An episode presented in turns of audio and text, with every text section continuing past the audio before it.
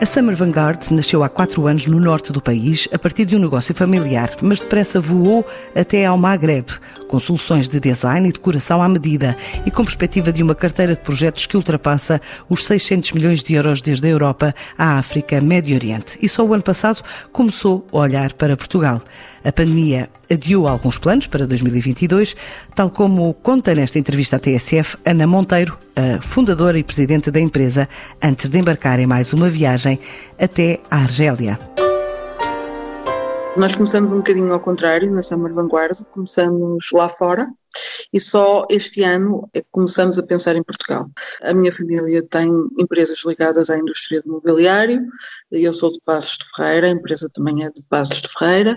Uh, juntando isso à concepção, uh, desenhos, uh, a, a, toda a indústria que existe no norte de Portugal, nomeadamente textos lar, cutelaria, iluminação, bem, basicamente tudo aquilo que é necessário para decorar um hotel, quadros, tudo aquilo que se possa imaginar. Eh, temos uma indústria muito pequena, mas forte eh, e competitiva também. Eh, pronto, e a partir daí juntei isso tudo e comecei na Argélia, no Maghreb, Argélia, passamos por Marrocos, Costa do Marfim, Arábia Saudita, mas o nosso foco principal ainda é a Argélia. Pronto, a Argélia permitiu-nos também entrar em Paris, na Suíça, porque depois os contactos a nível internacional eh, ajudam nessas situações todas, acaba por ser mais fácil porque é uma elite de pessoas que trabalham, obviamente, eh, no meio de negócios e então depois acabamos por eh, projetar sempre a, a, nossa atividade para outros mercados porque não há muitos players. a Argélia ajudou-me neste ponto que é, lá não existe o savoir-faire, como eles chamam, para fazer toda essa parte de decoração da hotelaria e a concessão também é um conceito que não existia. Então, aquilo que para nós era básico, porque chegavam os desenhos uh, à, à, produção e tínhamos que fazer porque os conceitos já estavam todos prontos, na Argélia redefinia um bocadinho ao contrário. Nós é que passamos a criar esse próprio conceito e esse próprio espaço com aquilo que era a ambição do nosso cliente. Mas porquê a Argélia? Por motivos familiares? Não foi ao acaso. Nós tínhamos um cliente, um cliente português uh, que uh, viveu em França, era imigrante em França, e a partir daí entrou na Argélia. E depois passamos a comprar uh, mobiliário e, e, passamos a ter um contacto grande com esse, com esse cliente. Uh, e então surgiu, ainda dentro da empresa familiar, resolvemos entrar na Argélia porque achamos, uh, vivíamos muito de subcontratação e também de outras prestações de serviços e achamos que num determinado momento, por causa da crise de 2008, que em Portugal se sentiu uh, na nossa área, na nossa região, em 2010 e em 2011, mas nessa altura sentimos a necessidade de procurar novos mercados. E então a minha família escolheu a Argélia, né? quer foi uma escolha minha. Pronto, mas depois a adaptação, a minha adaptação com aquele mercado eh, ajudou ou foi mais fácil eu criar determinadas raízes que quando criei a Summer Vanguard era por ali que queria começar. Pronto, e, uh, e, e, foi. E correu bem correu bem. Pronto. Uh, a indicação que eu tenho é que tem projetos, portanto, hoje em, da Europa à África ao Médio Oriente e que já ultrapassam os 600 milhões de euros. É isto? Isto foi conseguido nos quatro anos ou mais no último? Nós ainda não atingimos esse valor. Nós, de facto, fechamos um, um contrato uh, com um parceiro uh, da Arábia Saudita em que uh, o contrato, sim, esse vai para 250 milhões de, de euros uh, e é um contrato à la longa, não vai ser feito de uma só, de uma só vez e será o nosso maior contrato. Ele ainda não começou em 2021 por causa de toda esta história de, de aviões e disto tudo, porque o parceiro depende de muitas outras situações e de muitas outras empresas e de muitos outros contratos a nível mundial. Ainda não avançamos, esse será o nosso maior contrato. Pronto, nós começamos de uma forma muito pequena mesmo, começamos por conseguir um hotel. Esse hotel, uh, tive a sorte do Monsi Râmia me deixar fazer o hotel exatamente com a concepção que eu queria. E tinha um orçamento, mas dentro daquele orçamento que ele me deu, eu podia fazer aquilo que eu quisesse. E, portanto, isso ajudou-me muito, porque eu, em vez de aproveitar isso para ter uma margem de lucro confortável ou fazer aquilo que me apetecesse, não. Aproveitei essa oportunidade que tinha para fazer a minha carta de visita no Maghreb. Pronto. E correu tão bem que o hotel passou a ser uma referência, uma, uma referência muito grande. quase todas as pessoas vão lá e pedem na recepção o contacto de quem fez o hotel. E muito mais do que isso é que, entretanto, como eu fazia feiras e estava lá a fazer o mercado diretamente, eu passei a ter uma referência deste género, porque lá os muçulmanos funcionam assim, não é? Pode ligar para este contacto e vai perceber o hotel que eu fiz e a pessoa vai lhe dar informações da minha empresa.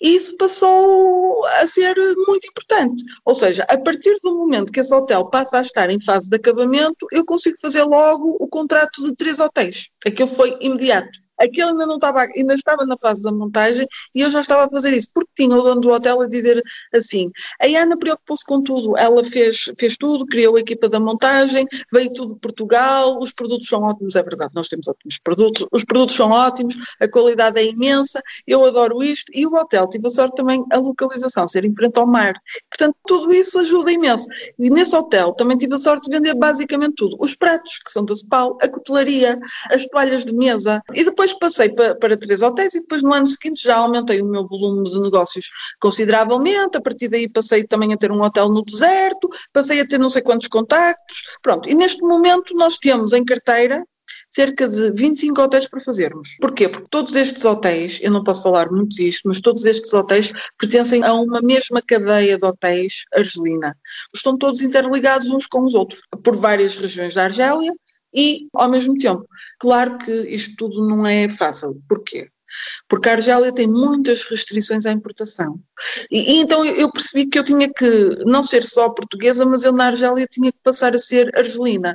Então comecei a criar mesmo estruturas lá. Ou, ou seja, os produtos vão, vão de Portugal, eh, acabados ou não, e são lá, existe uma componente portuguesa, existem técnicos portugueses que vão lá fazer a montagem, mas existem situações que já são feitas lá, até para dar assistência aos hotéis que já estão feitos, porque já temos alguns hotéis feitos e isso é muito importante, e também para acabarmos algumas coisas e haver aqui uma facilidade de exportação. Eles dão muita importância e não é só lá, também é na Costa do Marfim, também é em Marrocos e na Arábia Saudita vai-se passar exatamente a mesma coisa.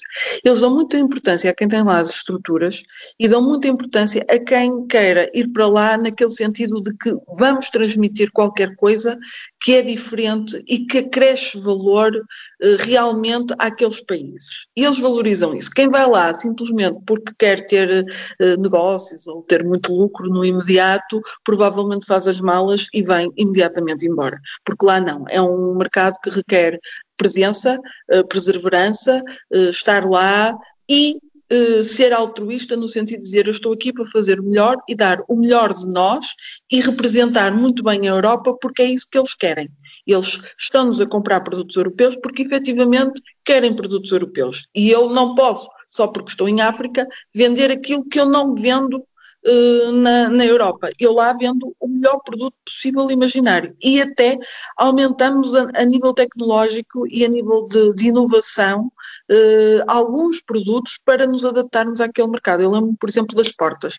Tivemos que arranjar ali soluções em que uh, o preço das portas seria compatível com aquele mercado, mas ao mesmo tempo uma qualidade de que seja acústica, certificado e, e, tudo isso. Portanto, também nos faz, também nos faz avançar alguma ginástica, porque temos assim um bocado a noção que a Europa é muito exigente, mas às vezes vamos a, a hotéis como a Paris, a cidade de Paris, e vemos portas que não são certificadas a nível de corta-fogo, por exemplo.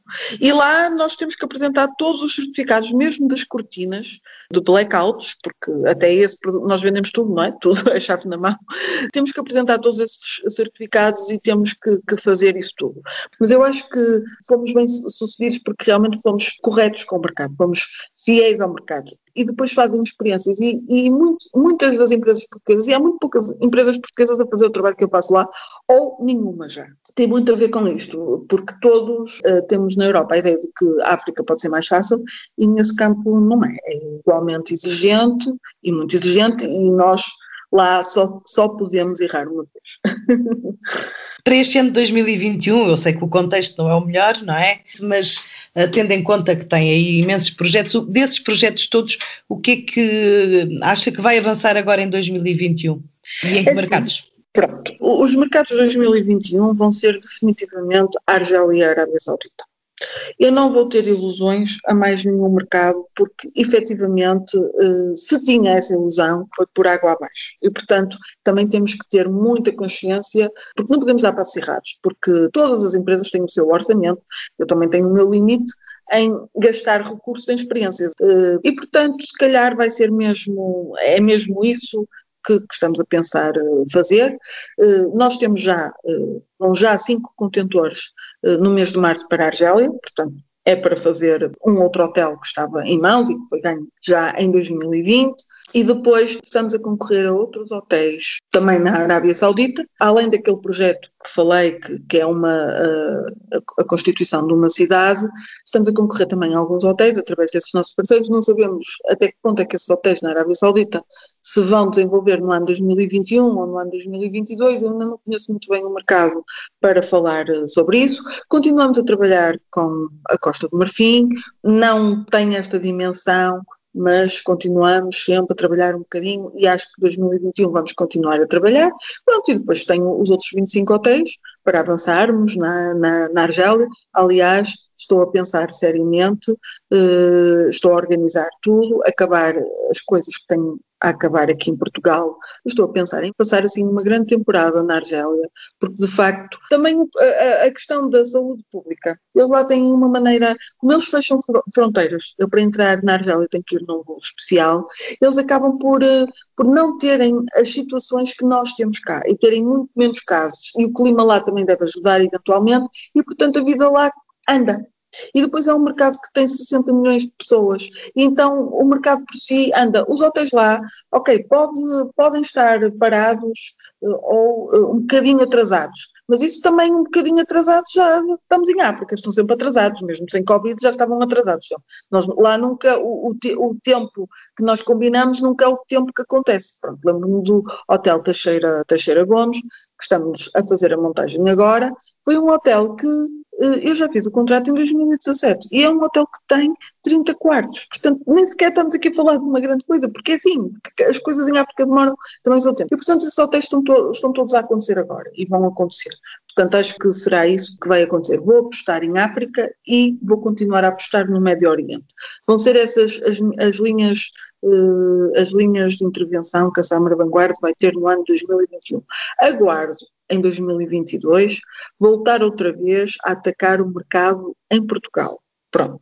Aguardo sinceramente isso, porque acho que é importante para todas as empresas estar representada no país onde nasce e, e faz todo o sentido que assim seja. Vamos ver o que é que vai acontecer, porque é daquelas coisas que, que sinceramente. Presumo que, tendo essa, pronto, esse, esse constrangimento para Portugal, também tem para a Europa. Há pouco falava de Paris, também estão em Paris ou noutros países é, europeus? Sim, estamos mais em, em, em Paris e, e, foi muito mal ter acontecido isto tudo, honestamente, porque eh, tínhamos como exemplo um hotel. Fizemos um hotel e fizemos dois mini hotéis é o nosso trabalho em Paris, porque a empresa é recente. Uh, e no final do ano passado ainda conseguimos fazer um restaurante em Paris.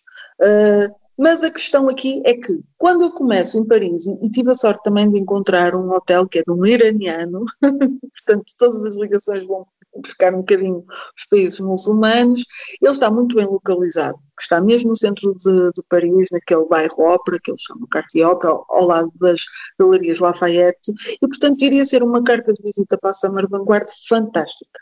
Só que neste contexto deixou de ser fantástica, porque obviamente se me perguntar se eu acredito mais em Paris do que em Portugal, ou em França do que em Portugal. Eu acredito muito mais em França do que em Portugal, que ela vai muito rápido, muito mais rapidamente entrar outra vez em, em, em ter uh, turismo em escala, em ter todas essas situações, porque são muitos habitantes e, esse, e tudo isso permite que a economia avance muito mais rapidamente, porque há consumo do mercado interno. E isso é uma das questões de Portugal, na minha opinião, que há esse problema. Eu posso fazer um desenho fantástico, ou posso ter uma ideia fantástica de fazer um restaurante, ou posso ter uma ideia fantástica de fazer um hotel. Mas quantos hotéis é que existem em Portugal? para fazer? Quantos restaurantes é que existem em Portugal para fazer? Quantas casas? Bem, então aí, quantas pessoas é que estão dispostas e acreditam que não estão a, a gastar aquele dinheiro desnecessariamente em algo que não é de primeira necessidade, porque a decoração de uma casa não é algo que seja, é importante, mas não é algo que seja de primeira necessidade, quando não sabem o que é que vai acontecer, o que é que pode acontecer, porque o mercado interno não funciona. Uh, quando eu digo não funciona, é porque estávamos muito ligados ao turismo e, portanto, compreendemos. Eu tenho uma loja na Foz do Douro, eu não estou lá, mas pronto, aquilo que me passam informação é acho isto muito giro, acho isto muito interessante, mas depois ah, mas não sei se é o momento oportuno para comprarmos, não sei se é isto que queremos. Eu também precisava de remodelar a minha casa, precisava de renovar a minha casa, precisava de um espelho e, e às vezes também temos a noção de que, por exemplo, algo que a nível de, de custo de produção nos pode custar determinado valor, as pessoas querem comprar ainda mais baratos o, o preço de produção, porque também existe muito aquela concorrência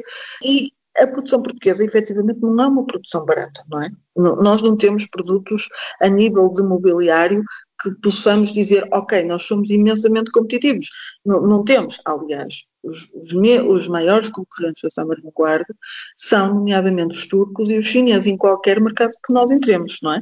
Eu presumo que, portanto, estes projetos Bom, acabam por representar o, o, bolo quase total do volume de negócios. Obviamente. Mais Argélia, qual, qual, é que é a porcentagem? Como é que dividia? A Argélia tem 80% do volume de negócios, ainda. Ainda tem. Eu, eu tentei mudar sempre esta tendência, se calhar a Costa do Marfim tem 10%, se calhar uh, o ano passado a França teve 10%, uh, eh, eu também só conseguimos entrar em França em 2019, o que já não é muito mal.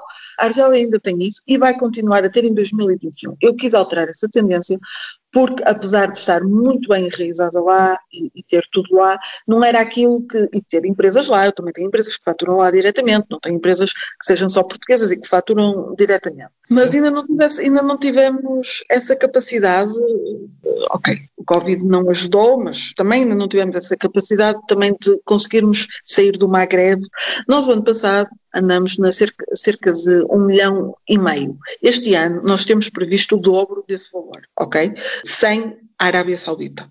Se realmente começarmos com o projeto da Arábia Saudita, nós, em 5, 6 anos, temos cerca de 25% de 250 milhões de euros que será a tranche que vai para a Summer. E eu ainda gostava de alavancar a partir destes projetos outros projetos e ter a capacidade para fazer isso. Não sei, efetivamente, neste momento nós temos que ter os pés uh, na terra e temos que ter alguma consciência de que as coisas podem não acontecer exatamente assim. E nestes países já demoram algum tempo a acontecer, com esta situação, um simples voo é uma complicação. Pronto. Só isto faz logo com que haja aqui um, uma barreira muito, muito grande. Eu, para a Argélia, vou em voos especiais que a Teixeira e Duarte freta. Pronto, portanto, porque eles têm lá também um grande volume de negócios e têm sempre pessoas a entrar e a sair. Eu tenho essa, temos que ter uma autorização especial do Estado argelino, temos que ter trabalho comprovado, eh, é muito elitista mesmo conseguirmos entrar lá. Eu, felizmente, faço o trabalho que tenho lá, consigo entrar eh, na Argélia facilmente, aliás, deram-me o visto eh, para entrar à vontade, sem nenhum tipo de limitação, mas tudo isto são barreiras enormes. Felizmente não existem barreiras nos barcos e nos contentores. Uh, há algumas barreiras ao turismo exterior, digamos. Uh, na Argélia há, há completamente, uh, na Argélia nomeadamente, há uma barreira muito grande ao turismo, mesmo em situações não Covid. Eles têm esse problema. eu para ir ao deserto, por exemplo, que é uma coisa que o deserto argelino é muito bonito, e eu porque sou estrangeira, tenho que ter uma autorização especial do governo argelino. Só, já estou na Argélia, só quero ir ao deserto em trabalho, não é? Porque tive lá um trabalho e tenho que ter uma autorização especial para lá ir, percebe? E, e é pena porque, pronto, eles não precisam. Na realidade, ou não precisavam ok? Vamos falar assim. Uh, eles não precisavam nada disto. Eles tinham petróleo, tinham o gás, tinham 60 eh, milhões de habitantes. Eles adoram fazer turismo, andar em aviões, então não têm essa necessidade. Para que vêm para cá os estrangeiros nos chatear? é um bocado assim que eles pensam, olha, não sei, não sei explicar. Em setembro, Moçambique volta à bagagem da NERSAM para uma missão virtual de prospecção de negócio naquele que ainda está entre os 10 países para onde Portugal mais exporta fora da União Europeia.